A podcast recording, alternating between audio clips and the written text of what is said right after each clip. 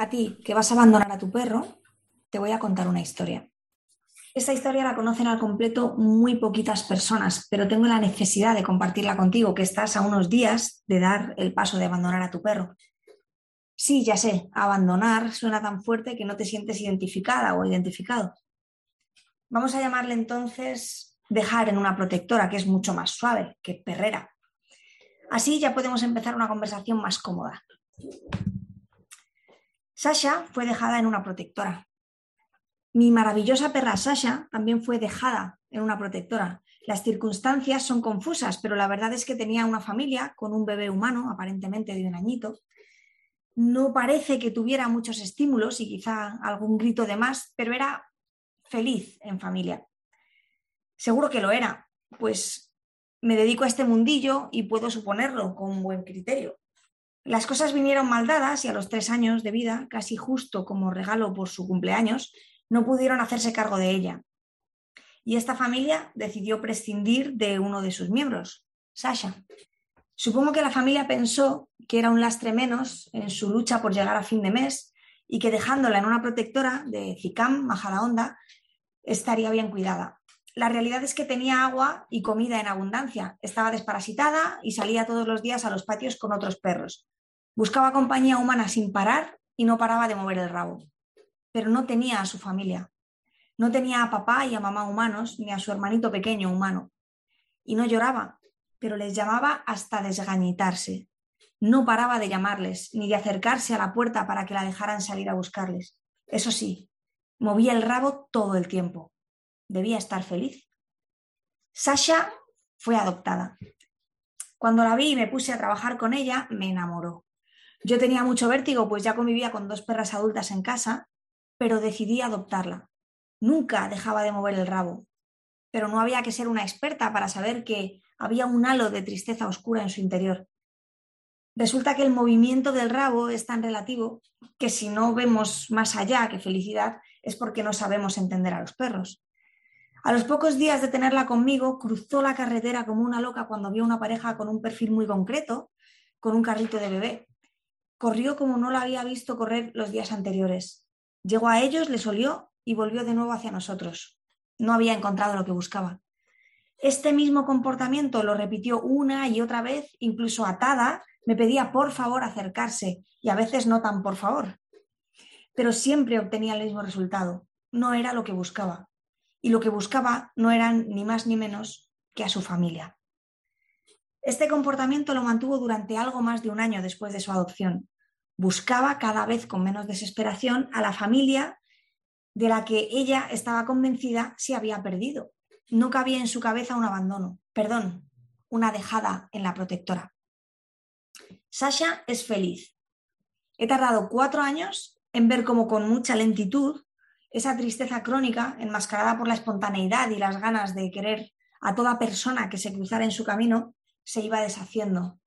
Hoy puedo decir que llevamos varios meses en los que Sasha es plenamente feliz. Durante estos cinco años con nosotros, Sasha ha descubierto y afrontado novedades en su vida, tan básicas como el agua de los charcos, la lluvia o los lagos. Ha tenido una gran variedad de estímulos, maravillosas experiencias y asumido responsabilidades perrunas. Sasha ha disfrutado acompañándome a sesiones de intervenciones asistidas con animales y nos ha hecho llorar de emoción con su sensibilidad. Todo esto lo ha hecho y lo sigue haciendo.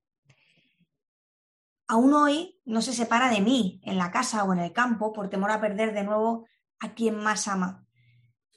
Felizmente poco a poco y respetando sus tiempos y necesidades, con la gran ayuda de Nesca y Noah, se aleja por la montaña unas decenas de metros a ratitos, siempre con un ojo puesto en mí. No fuera yo a desaparecer también. Y si así ocurre y deja de verme, echa a correr sin control, sin pensar hacia dónde cree que puedo estar, sin siquiera parar a razonar cuál es o cuál puede ser esa dirección correcta. Y ya es capaz de quedarse en casa con sus hermanas si yo no estoy. Pero bien sé que añora mi regreso cada minuto, con ya una leve ansiedad, aunque incluso mi pareja esté con ellas. El camino no ha sido sencillo, pues nunca había tenido que enfrentarme a trabajar que una perra dejara de querer y aprendiera a olvidar a quienes fueron su familia durante tres años, desde cachorrita. Normalmente hay que construir el vínculo con otra familia, pero nunca me había puesto los zapatos de quien llora día sí, día no, al no poder darle a su perra aquello que más anhela, el calor de quien no quiso mantenerla en su lado.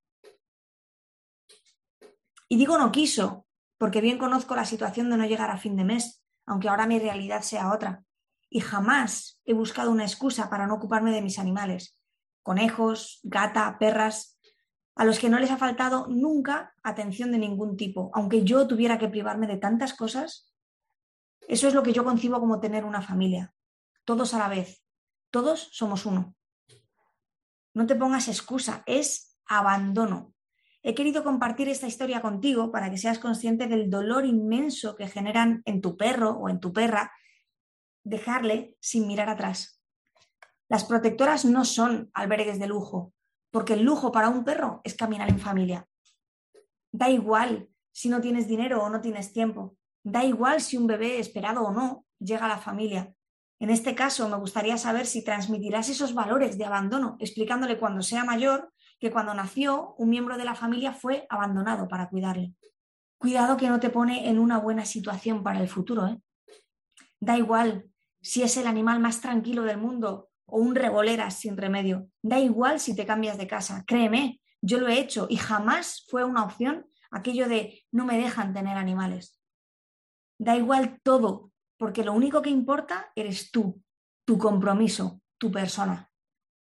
Es tanto el dolor que generas alrededor que con frecuencia se hace insoportable para el animal que sufre, pero también para todos los que nos dejamos la piel en que personas como tú sean un poquito más responsables en el futuro. No sigo que Sasha y sus hermanas perrunas me ven ponerme triste y aquí las tengo conmigo, apoyándome como la familia que somos. Y si la historia de Sasha no te ha removido ni un poquito, mi consejo es que revises tus valores. Por favor, busca una solución alternativa. Mi nombre es Miriam Sainz y puedes escuchar más podcasts, leer más artículos o ver información en www.sentidoanimal.es. No abandones.